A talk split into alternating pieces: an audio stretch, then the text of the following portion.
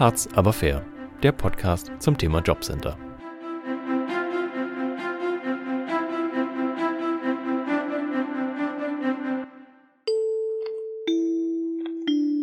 Willkommen zurück bei Senta, der angehenden Jobcenter-Kundin.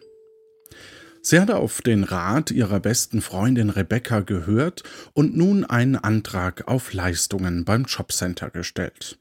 Wir schauen ihrem Sachbearbeiter kurz über die Schulter. Vielleicht erfahren wir ja noch vor Center, ob sie endlich Geld bekommt. Frau Senta Patsch, 27 Jahre, schwankendes Einkommen als Kellnerin in der Gastronomie, 8,84 Euro die Stunde. Naja, wenigstens wird hier mal der Mindestlohn beachtet. Erstantrag. So, mir scheint, als fehlen da noch Nachweise. So kann ich natürlich nicht über den Antrag entscheiden. Woher soll ich denn auch wissen, wie viele Stunden im Monat Frau Patsch eigentlich arbeitet. Aufforderung zur Mitwirkung, sehr geehrte Frau Patsch. Na, das sieht ja nicht gerade aus, als würde Senta schon morgen Geld bekommen. Der Sachbearbeiter braucht anscheinend noch etwas. Bei Senta drückt der Schuh ganz schön. Wieder erhofft sie sich einen guten Tipp von Rebecca. Sie sind in Sentas Küche. Die Vollkatastrophe. Ich bewerbe mich weiter. Einmal, zweimal, dreimal. Ich weiß gar nicht mehr, wie oft. Entweder ich bekomme keine Antwort oder es kommt ein Zweizeiler zurück, dass die sich für einen anderen Mitbewerber entschieden haben. Die Kohle vom Bierkrug reicht hinten und vorne nicht. Ich habe dem Chef schon gefragt, ob ich mehr Schichten bekomme, aber der sagt, dass ihm das zu teuer wird mit mir. Und guck mal, was ich heute wieder in der Post hatte. Senta, noch eine Mahnung von der Hausverwaltung? Was? Du konntest deine Miete immer noch nicht zahlen, aber hast du denn mal angerufen beim Vermieter? Ich meine, du musst mit denen reden. Erklär denen das. Das sind doch auch nur Menschen. Du musst jetzt was unternehmen, hörst du? Das kann so nicht weitergehen. Stell dir vor, die werfen dich aus der Wohnung, Senta. Dann hast du richtig Probleme. Und hör bitte endlich auf, dieses Zeug in dich reinzuschütten. Du bist ja süchtig. Immer diese Mate, ich fass es nicht. Ist ekelhaft. Ja und, Senta, was hast du jetzt vor? Ich weiß nicht, der Antrag liegt ausgefüllt beim Jobcenter. Den habe ich abgegeben. Das war am 19. Heute ist der 5. Am nächsten Tag war ich bei so einem Arbeitsvermittler. Der hat mir irgendeinen Vertrag unter die Nase gehalten. Ich soll Bewerbungen nachweisen. Keine Ahnung, ob da jetzt noch was kommt. Ich habe bislang nichts gehört. Ich weiß auch gar nicht, ob ich das richtig gemacht habe. Also ich habe jetzt das IG 2 und nicht IG 1 beantragt. Ich, ach Mann, ich blick da irgendwie nicht durch. Oh, bitte, Senta, schreib den, ruf da an, mach doch bitte irgendwas. Du musst jetzt mal aktiv werden. Jetzt komm in Gang, komm. Meine Güte. Fast zwei Wochen sind schon vorbei. Na gut, du hast gewonnen. Ich ruf da jetzt an.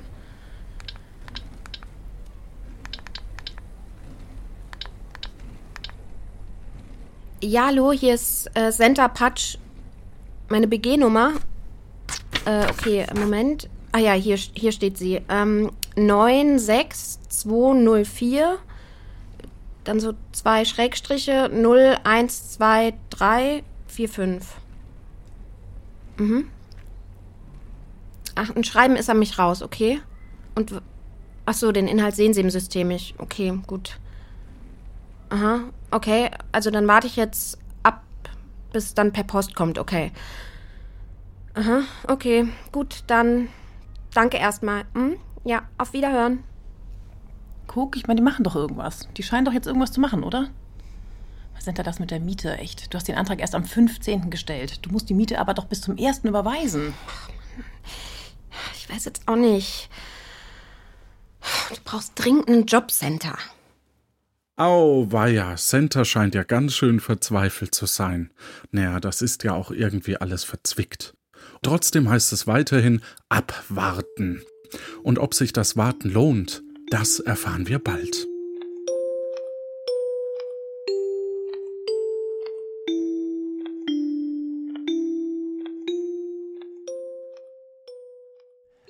Oha, bei Senta wird es langsam knapp. Aber kein Grund zu verzagen. Und damit hallo und herzlich willkommen zur Folge 2 von Harz aber fair, dem Podcast zum Thema Jobcenter.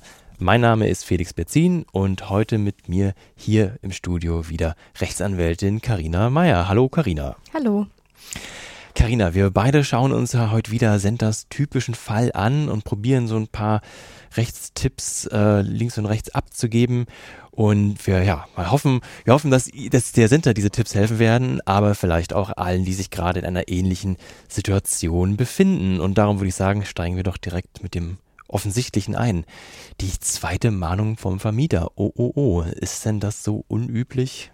Also unüblich ist das nicht. Natürlich, der Vermieter reagiert jetzt darauf, dass da schon seit zwei Monaten die Miete offen ist. In den meisten Mietverträgen ist es so geregelt, dass die Miete zum dritten Werktag des Monats auf dem Konto des Vermieters eingegangen sein muss. Bei der Senta wird es sicherlich auch so sein. Und äh, Senta konnte ja jetzt schon seit zwei Monaten die Miete nicht bezahlen. Sie hat am 15. des ersten Monats, in dem sie schon die Miete nicht bezahlen konnte, den Antrag auf Leistungen gestellt. Und nun sind wir eben schon im zweiten zweiten Monat. Das war wahrscheinlich so mit der Auslöser. Ne? Die erste Warnung kommt rein vom Vermieter, so Mensch, jetzt ist aber richtig knapp. Und dann hatte er ihre beste Freundin Rebecca geraten, Mensch, jetzt stell den Antrag. Genau. Mitten, mitten im Monat. Ne? So, jetzt, der ist jetzt, wie wir gerade gehört haben, noch in Bearbeitung. Mhm. Und schwuppdiwupp fängt der nächste Monat an und die zweite Mahnung kommt rein. Ähm, ja, was, was hast du denn so in deiner Praxis vielleicht festgestellt, was man den Leuten raten kann, wenn solche Sachen so langsam anbrennen? Also, wenn es jetzt wirklich so brenzlig wird und da schon zwei Mahnungen auf dem Tisch liegen, dann empfehle ich ganz klar, die Kommunikation mit dem Vermieter zu suchen. Man kann mit dem Vermieter zum Beispiel besprechen, Mensch, lass uns doch eine Ratenzahlungsvereinbarung treffen. Ich habe hier gerade eine schwierige Situation. Man kann auch äh, mit offenen Karten spielen und ähm, tatsächlich auch mitteilen, ich habe habe Leistungen beim Jobcenter beantragt. Die prüfen gerade meinen Antrag. Ich weiß nicht genau, wie lange es dauern wird, tue aber alles, damit schnellstmöglich eine Entscheidung ergeht und ähm, komme natürlich meinen Mitwirkungspflichten nach. Ähm, da wird sich der, der ein oder andere Vermieter natürlich auch, auch drauf einlassen, weil dem dann auch klar ist, okay, sobald das Jobcenter grünes Licht gibt, kommen ja die Zahlungen wieder regelmäßig und pünktlich. Genau, weil da gibt es auch die Möglichkeit äh, für den Vermieter, ich weiß gar nicht, ob der das sogar verlangen kann von dir, vielleicht im Rahmen einer Güteverhandlung, äh, auch gerne am Telefon, dass der sagt, na gut, wenn du die Rechnung, äh, die Leistung beantragst beim Jobcenter, da gibt es ja die Möglichkeit, dass das Jobcenter die Miete direkt an den Vermieter überweist, aber nur, wenn man das auch möchte. Ne? Also die Möglichkeit gibt es. Grundsätzlich ähm, ist der Leistungsempfänger natürlich derjenige, der den Antrag stellt. Ähm, dem muss das Geld auch überwiesen werden. In Fällen, wenn zum Beispiel schon mal Mietschulden aufgelaufen sind, ähm, entscheiden die Jobcenter dann so, dass sie die Miete direkt an den Vermieter zahlen. Wenn man das als Leistungsempfänger so möchte, steht es einem natürlich frei, das so zu kommunizieren gegenüber dem Jobcenter und dann wird die Miete auch direkt an den Vermieter bezahlt. Dass das nicht sofort so äh, gemacht wird, hängt einfach auch damit zusammen, dass vielleicht teilweise die Leute ja auch gar nicht möchten, dass der Vermieter erfährt, in was für einer finanziellen Lage man ist und dass man da auf Leistungen ähm, vom Jobcenter angewiesen ist. Sehr gut. Und du hattest es ja auch gerade schon angesprochen, ähm, man kann ja auch, man muss ja gar nicht sagen, hey, ich habe Leistungen beantragt, wie ihm das unangenehm ist, sondern man kann ja auch sagen, einfach wenn man offen redet, ist es gerade schwierig, das Geld wird wieder reinkommen können wir vielleicht eine Lösung finden oder wie du gesagt hast, eine, Raten, eine Ratenzahlung vereinbaren. Genau, ne? das verhindert einfach auch Folgekosten, wie zum Beispiel Mahnkosten, wenn der Vermieter ähm, dann irgendwann eine Kündigung ausspricht und es um das Thema geht, äh, Räumung, dann entstehen durch, durch die Klage auch äh, Kosten für die Klage, Kosten für Anwälte und, und, und. Das kann man verhindern. Ich aus meiner Praxis kenne das auch. Ähm, ich hatte diese Konstellation auch schon häufig, ähm, habe dann auch mit den Hausverwaltungen gesprochen und muss sagen, in den allermeisten Fällen lässt sich da wirklich durch, durch das Gespräch, das man sucht und durch die Kommunikation wirklich eine Lösung finden, die für beide Teile in Ordnung ist. Nun schreitet ja die Zeit voran und der Antrag wird ja dann hoffentlich irgendwann auch bewilligt. Bringt das denn der Center überhaupt was, wenn jetzt die Mietschulden vom letzten Monat waren. Also im Monat 1 hat sie den Antrag gestellt. Das war auch der erste Monat, wo sie die Miete am Anfang nicht bezahlen konnte. Mhm. Bringt dir das denn überhaupt was, wenn jetzt irgendwann mal so, einen, so ein Positivbescheid kommt? Ja, das bringt dir auf jeden Fall was. Und zwar ähm, werden die Leistungen dann ab dem ersten des Monats bewilligt, in dem mhm. die Center den Antrag gestellt hat. Also das spielt keine Rolle, ob die Center den am 15. gestellt hat, am 29. oder vielleicht sogar schon am 2. des Monats. Die Leistungen werden ab dem ersten des Monats berechnet. In den allermeisten Fällen. Eine Ausnahme ist natürlich, wenn derjenige vielleicht bis zum 15. noch anderes Einkommen hatte. Aber wie gesagt, in den meisten Fällen, und darunter fällt jetzt auch Sentas Fall, wird dann ab dem ersten geprüft. Super, das heißt, wenn das jetzt erklappen sollte mit dem Antrag, kriegt sie eine riesen Nachzahlung genau. für und, Miete Monat 1, mhm. Monat 2, weil in dem genau, sind wir ja gerade, wenn ja. es in diesem Monat noch klappt, wir wissen es ja noch nicht, plus die Leistungen, die ihr so für den Lebensunterhalt zustehen. Genau, richtig, da kriegt Super. sie eine Nachzahlung und kann dann auch diese Mietschulden, die aufgelaufen sind, Super. begleichen. Sollte es jetzt so sein, dass sie vielleicht sogar aus der Vergangenheit noch Mietschulden hat, ähm, die sie nicht zahlen kann und äh, dann wird es wirklich so brenzlig und der Vermieter hat vielleicht im allerschlimmsten Fall schon eine außerordentliche Kündigung ausgesprochen, dann gibt es die Möglichkeit beim Jobcenter einen Antrag auf Mietschuldenübernahme zu stellen. Das muss dann aber ganz schnell gemacht werden, damit das Jobcenter da auch noch die Möglichkeit zu prüfen hat und die Möglichkeit hat zu reagieren. Auch wenn diese Mietschulden aus einer Zeit kommen, wo man noch gar nicht beim Jobcenter war. Genau, wenn Super. sonst äh, die Wohnung bedroht ist. Und äh, ich meine, in jo Centers Fall ist es jetzt auch schon so, dass zwei Mieten offen sind. Ab der dritten offenen Miete kann der Vermieter die außerordentliche Kündigung aussprechen und dann wird es unangenehm. Dann droht der Center ähm, der Verlust der Wohnung. Da muss man natürlich schnell handeln. Dann haben wir gerade mitbekommen, dass Senta sich bei der Hotline erkundigt hat. Ähm, das ist so ein Instrument, das wusste ich gar nicht, dass man das so, so nutzen kann. Mhm. Das heißt, man ruft da einfach mal so eine Hotline an. Ähm, und die konnten jetzt aber nicht so wahnsinnig viel sehen. Ist, mhm. das, ist das auch normal? Und warum ruft ja. sie nicht eigentlich bei, im Jobcenter direkt an, also bei ihrem Bearbeiter? Das würde sie wahrscheinlich auch gerne machen. Ähm, auf den Schreiben des Jobcenters steht immer oben rechts äh, eine Telefonnummer, da steht der Name des Bearbeiters und eine Telefonnummer. Man ist dann natürlich ähm, ein bisschen naiv, äh, drücke ich es jetzt mal aus und denkt sich, ach, gleich habe ich den Bearbeiter äh, am anderen Ende der Leitung und kann mit dem schnell mein Anliegen klären. Dem ist allerdings nicht so. Tatsächlich äh, landet man da in einer Hotline, die ist den, den Bearbeitern vorgeschaltet, wenn man so will.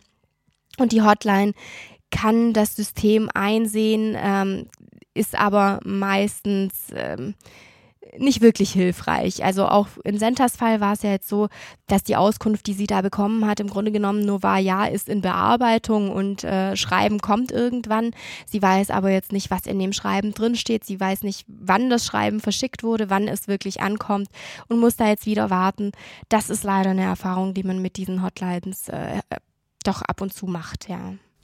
Und ich weiß, dass du in deiner praktischen Arbeit da auch immer wieder an Grenzen stößt, weil selbst als Rechtsanwalt hast du keine Chance, ne? Genau, also wir als Rechtsanwälte werden dann äh, ständig nach der Vollmacht gefragt, ob, ob wir denn bevollmächtigt sind. Ich meine, natürlich, äh, ich habe sicherlich äh, wichtigere oder nicht wichtigere, aber ich habe genug zu tun und müsste da jetzt äh, nicht äh, aus Spaß äh, bei Jobcenter-Hotlines anrufen. Und du hast eh die Vollmacht, sonst kannst und du den Fall Genau, nicht richtig. Und ich habe die Vollmacht natürlich, sonst hätte ich auch die Daten gar nicht. Ich kann ja dann auch die Bedarfsgemeinschaftsnummer, das ist so eine Art Aktenzeichen des Jobcenters ähm, meiner Mandanten nennen und, und, und. Und manchmal ist es wirklich so, dass man sich das als, als Anwalt auch wünscht, ähm, Dinge mal schnell telefonisch klären zu können, ist aber wie gesagt schwierig. Ähm, die Auskunft, die man da von den, von den Hotlines bekommt, ist, ja, äh, der zuständige Sachbearbeiter bekommt ein, ein Rückrufticket und kann dann innerhalb der nächsten drei Werktage zurückrufen. Das ist schön, aber in so eiligen Konstellationen, wie wir es jetzt hier auch bei der Senta haben, ist es natürlich wenig hil hilfreich, wenn dann wieder Zeit ins Land geht und man dann wieder warten muss, bis man irgendwas klären kann, beziehungsweise irgendeine Frage beantwortet bekommt. Und viele Hörer werden sich jetzt vielleicht fragen, wie kann sich eigentlich ein Hartz-IV-Empfänger einen Anwalt leisten? Und das habe ich mich auch lange gefragt, bis du es mir dann doch mal schon mal erklärt hast. Und ja, ein, ein wirklich tolles Mittel, aber vielleicht kannst du uns dazu mehr erzählen. Das ist eine berechtigte Frage und natürlich, wenn man ähm, einen Anwalt beauftragt, denkt man immer, oh weia, jetzt wird es teuer. Ähm, es gibt aber gerade in diesem Bereich die Möglichkeit, Beratungshilfe zu beantragen. Die Beratungshilfe gewährt nicht das Jobcenter, das ähm, wäre ja komisch, wenn man dafür zum Jobcenter äh, laufen müsste, sondern die Amtsgerichte kümmern sich darum. Die prüfen Anträge auf Beratungshilfe. Die Beratungshilfe, das sind finanzielle Mittel, die zur Verfügung gestellt werden, damit auch Menschen, die sich sonst nicht leisten können, die einfach ähm, nicht die, die Einkommensverhältnisse dafür haben, trotzdem zum Anwalt ähm, gehen können und sich rechtlich beraten oder auch vertreten lassen können. Ja, und das ist so eine, so eine Art Gutschein eigentlich. Genau, das ne? ist so eine Art Gutschein, den man dann vom Amtsgericht ausgestellt bekommt. Eigentlich auch direkt, wenn man dort ist, vor Ort.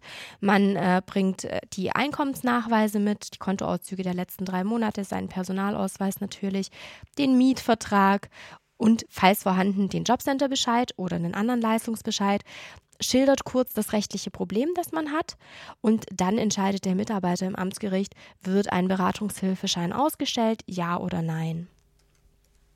Und man muss jetzt nicht zwingend äh, ein Problem im Jobcenter haben, um so einen Schein zu bekommen, oder? Nee, man kann auch zum Beispiel ein zivilrechtliches Problem haben. Ja, man hat irgendwas gekauft und das ist kaputt und der Verkäufer will da ähm, will da nicht in die Haftung genommen werden, will das nicht ersetzen oder wie auch immer. Also man kann da auch äh, durchaus mit anderen ähm, rechtlichen Fragen hingehen. Oder man hat Probleme mit der GZ oder man hat Probleme mit dem Vermieter. Also das ist ähm, ganz breit gefächert, genau. Ja, super. Und dieser Gutschein, der ist, wenn ich das richtig verstanden habe, so, so eine Art Blanko-Gutschein. Da kann man zu jedem Anwalt hingehen, wo er möchte. Ne? Man muss auch nicht vorher schon sagen, hier, ich hätte da so einen Anwalt und brauche jetzt für Mhm. den den Gutschein, sondern Nee, also ganz blanko ist es nicht. Tatsächlich steht das Anliegen drauf, weshalb oder wofür man jetzt ähm, diesen Beratungsgutschein ähm, ausgestellt bekommt. Ja, zum Beispiel in Centers Fall wäre es jetzt, das Jobcenter entscheidet über den Antrag nicht oder bewilligt Leistungen nicht.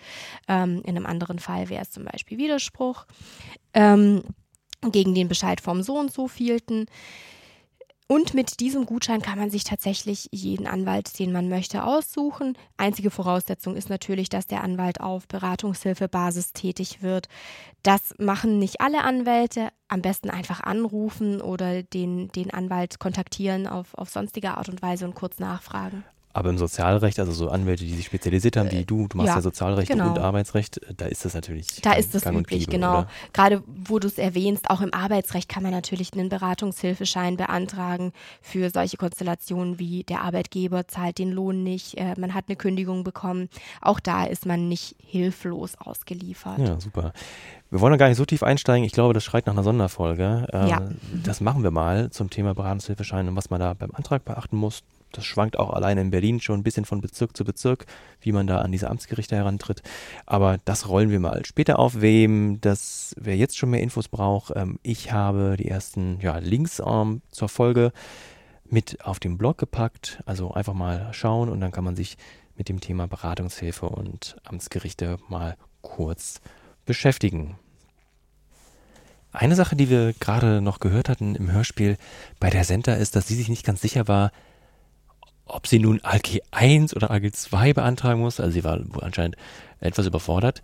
Wo genau ist dann nochmal der Unterschied zwischen diesem ALG 1, ALG 2 und was bedeutet das eigentlich? Also ALG 1 ist eine Versicherungsleistung. Wenn man Arbeitnehmer ist und im sozialversicherungspflichtigen Arbeitsverhältnis steht, dann muss Arbeitgeber, müssen Arbeitgeber und Arbeitnehmer zusammen in die Sozialversicherungen einzahlen, unter anderem auch in die Arbeitslosenversicherung.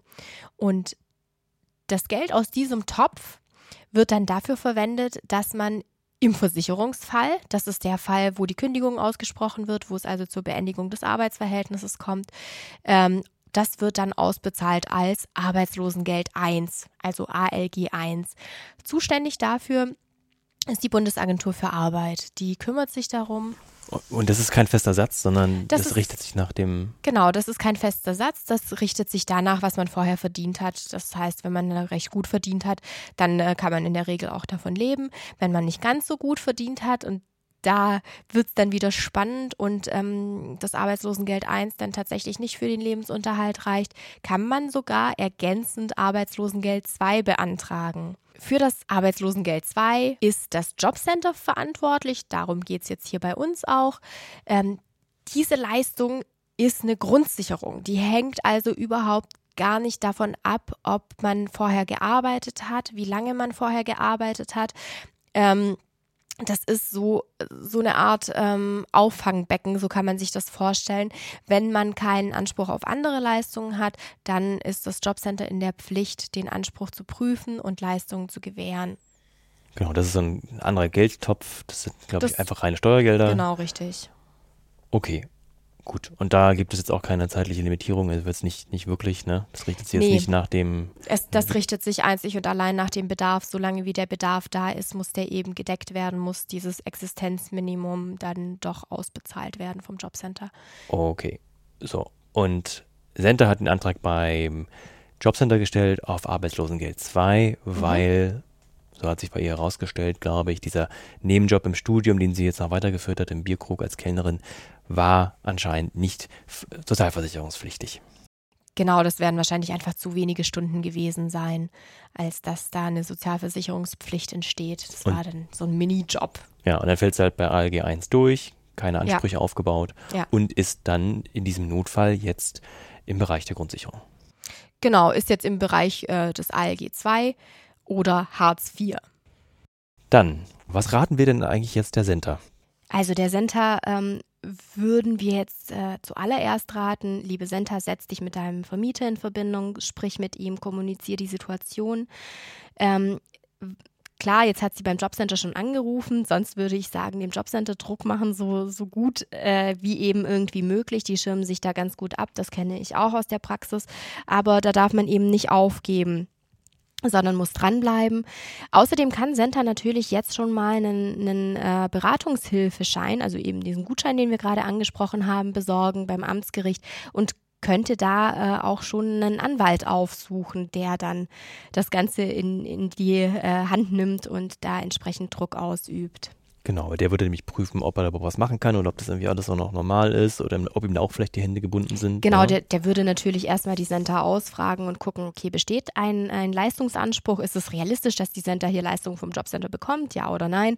Und wenn er zu dem Ergebnis kommt, ja klar, die Center hat einen Anspruch, ähm, dann äh, setzt er sich mit dem Jobcenter in Verbindung. Ähm, oder wenn es wirklich klemmt, wenn zum Beispiel die, die fristlose Kündigung äh, schon ausgesprochen ist und wirklich äh, gar keine Zeit mehr ins Land gehen darf, dann würde man sofort einen Antrag auf einstweilige Anordnung, so nennt sich das Rechtsmittel, beim Sozialgericht stellen. Das darf man sich so vorstellen. Das ist eine Art Eilverfahren. Ein ganz, ganz schnelles gerichtliches Verfahren, äh, an dessen Ende dann hoffentlich innerhalb kürzester Zeit ein positiver Bescheid äh, für die Center steht. Und ob es so eng bei Center wird, dass sie vielleicht auch in dieses Eilverfahren eintreten muss, das erfahren wir, glaube ich, in der nächsten Folge. Denn jetzt heißt es erstmal warten, denn ja, der Brief ist unterwegs und wir sind gespannt, was im nächsten Schreiben des Jobcenters drinstehen wird für Center. In diesem Sinne, ähm, ja, Kommentare zur Sendung gerne auf harzaberfair.de. Äh, wir freuen uns auf euer Feedback.